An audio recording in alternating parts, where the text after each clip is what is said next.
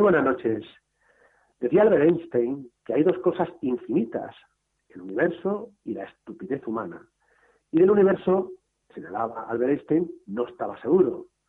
La frase eh, no hagan estupideces llegó a conocerse hace, un cierto tiempo como la doctrina Obama. Y es que en muchas ocasiones, para evitar lo evitable, basta con hacer estupideces.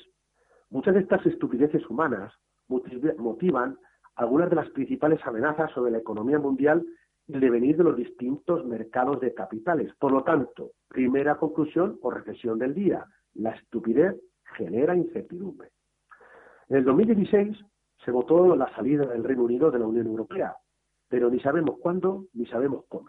Seguimos empantanados, Europa, por culpa de todo el lío que se ha montado con el tema del Brexit y evidentemente, una vez más, se cumple cómo la estupidez genera esa incertidumbre. En segundo lugar, estaría la administración Trump y su política del American First, es decir, a Estados Unidos primero, y que afecta a todas las economías del mundo. Quizás en menor medida a la norteamericana, aunque también afecta, pero sin duda alguna al resto después de esta política de intervencionismo, de política nacionalista en cuanto a la economía, con lo cual vemos claramente cómo precisamente esa acción humana puede provocar una gran incertidumbre. Y es cierto que, bueno, pues si lo comparamos la actual incertidumbre respecto a semanas o meses atrás, parece que soplan vientos algo menos negativos y pudiéramos incluso entrever que a lo mejor hay ciertas soluciones tanto en esa estupidez, tanto en el tema del Brexit, como pudiera ser en el tema de la guerra arancelaria. Con lo cual, de momento podríamos decir, como segundo hecho, es que por ahora hablemos de prórroga política o geopolítica a nivel mundial como consecuencia de quizás mm, globos o balones de oxígeno que se lanzan tanto en la parte europea por el tema del Brexit como, sin duda alguna, eh, más claramente, si se puede decir claramente, cuando se habla de Trump y de China, pero claramente en esa guerra arancelaria. Con lo cual, ¿qué nos queda? Lo que nos queda para las próximas semanas, aparte de tener la geopolítica, pero de momento aparcada por esa prórroga, sería fijarnos en los fundamentales macroeconómicos y en los empresariales. Si nos fijamos en la macro, la parte fundamental, vemos que está claro y es objetivo que hay una desaceleración económica sincronizada, como señalaban desde el Fondo Monetario Internacional. Hemos visto como el PIB de China del tercer trimestre de este año se situó en torno al 6%, que es el nivel más bajo que no se veía desde hace 27 años.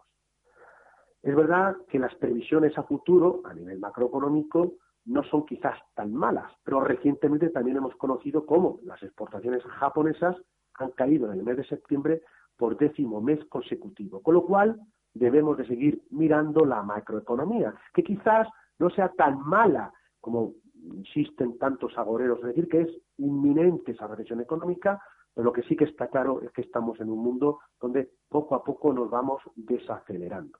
Y si nos fijamos en la parte microeconómica, es decir, de resultados empresariales, es cierto que ha habido algún profit warning, pero en general y de momento, con los resultados empresariales que vamos conociendo en uno y en otro lado del Atlántico, de momento no son tan malos como el consenso de analistas podían estar anticipando semanas atrás. Con lo cual, si no hay decepciones, grandes decepciones, en la parte de resultados empresariales, quizás va a ser el foco de atención en las próximas sesiones, esto pudiera animar a los mercados de acciones. Por lo tanto, aparte de las dos reflexiones que decíamos al principio, ¿qué le recomendamos hacer, sobre todo para esta semana? Pues en el caso de la renta fija, cuidadito con los fondos o inversiones en deuda. Y digo cuidadito por la liquidez de la renta fija que cuando más se necesita a veces no está, cuidadito con la baja rentabilidad y riesgos asimétricos de determinados segmentos o nichos de la renta fija y también tengamos cuidadito por si acaso no se cumple eso de que estamos en la recesión inminente, porque como le ve al mercado, o mejor dicho, a los datos macroeconómicos, a no ser tan malos, quizás veamos repuntes en los tipos de interés de mercado, sobre todo la parte gubernamental. ¿Qué nos gusta? Pues nos gusta la renta fija corporativa de la zona euro de corto plazo, con un poquito de high yield. Nos gusta la renta fija flexible con una visión global. Nos gusta, y esto es importante, la deuda subordinada financiera europea, sobre todo por se invierte en bancos estratégicos y también algo de renta fija emergente. Con lo cual, sí, cautela la deuda, pero todavía hay determinados nichos, siendo muy selectivos, a través de los cuales pudiéramos todavía rentabilizar algo nuestro dinero. En el mundo de los retornos absolutos, interesante que en un entorno de tipo de interés bajo, fijémonos en aquellos fondos que aprovechan los movimientos corporativos, las fusiones, las adquisiciones. Por ahí también podríamos encontrar valor.